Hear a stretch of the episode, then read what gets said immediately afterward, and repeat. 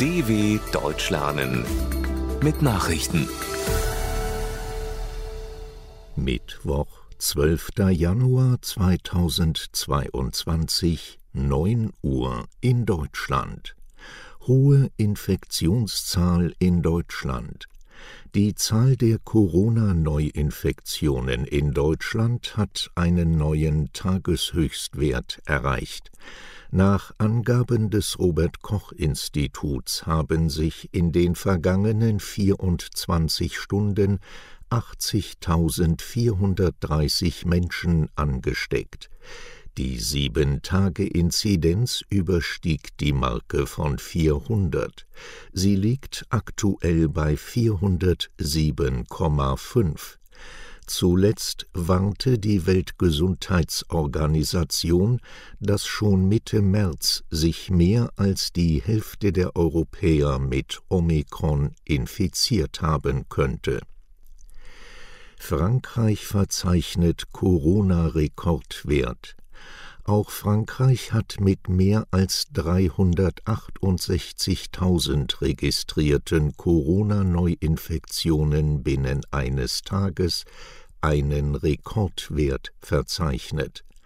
Die Fallzahlen sind über die vergangenen Wochen in die Höhe geschnellt. Die Omikron-Variante des Coronavirus ist mittlerweile vorherrschend im Land. Der Inzidenzwert lag landesweit zuletzt bei 2790. Er gibt an, wie viele Infektionen innerhalb einer Woche auf 100.000 Menschen erfasst wurden.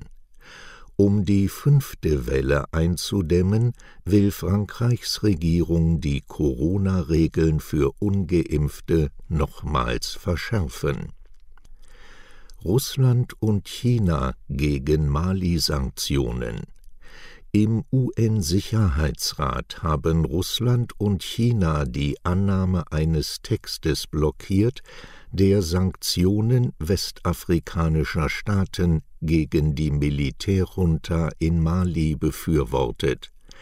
Die Vertreter der Regierungen in Peking und Moskau verhinderten nach Angaben von Diplomaten die von Frankreich eingebrachte Initiative.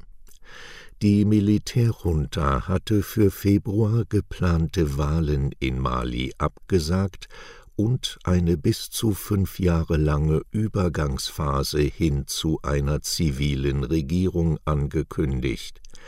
Die Nachbarstaaten der westafrikanischen Wirtschaftsgemeinschaft ECOWAS verhängten Sanktionen, darunter Grenzschließungen und ein Handelsembargo. Biden will Wahlrechtsreform durch den Senat bringen. Im Streit um weitgehende Wahlrechtsreformen in den USA macht Präsident Joe Biden Druck. Er forderte notfalls eine zentrale Regel des Senats zu ändern. Dort brauchen Gesetzesvorhaben eine Supermehrheit von 60 der 100 Senatoren, um überhaupt zur Abstimmung zu kommen. Das bedeutet, dass die Opposition Vorhaben mit einer Sperrminorität von 41 Stimmen blockieren kann. Die Republikaner von Bidens Vorgänger Donald Trump nutzen ihre Sperrminorität derzeit, um im Oberhaus in Washington zwei von den Demokraten vorangetriebene Wahlrechtsreformen zu blockieren. Zahl der Asylanträge so hoch wie lange nicht. Im vergangenen Jahr sind in Deutschland so viele Asylanträge gestellt worden wie seit 2017 nicht mehr. Wie aus Zahlen des Bundesamts für Migration und Flüchtlinge BAMF hervorgeht, nahm die Behörde 2021 rund 190.800 Asylanträge entgegen Das wichtigste Herkunftsland der Asylbewerber war im vergangenen Jahr erneut Syrien. Mehr als 70.000 Anträge betrafen laut BAMF-Statistik Menschen aus dem arabischen Land. Zugenommen hat die Zahl der Schutzsuchenden aus Afghanistan. Mehr als 31.000 Afghanen stellten vergangenes Jahr Asylanträge in Deutschland. Djokovic äußert sich erstmals selbst im Einreisestreit mit Australien.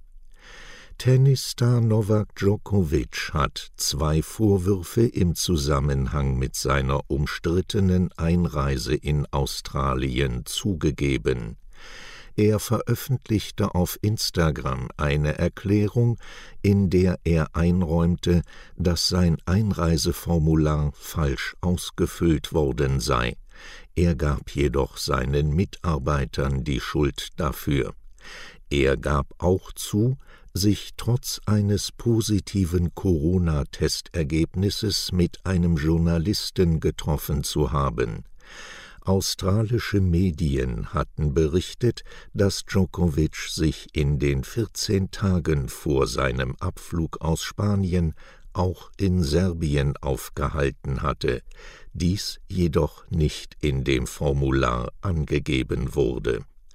Soweit die Meldungen von Mittwoch, dem 12.01.2022 dw.com/langsame Nachrichten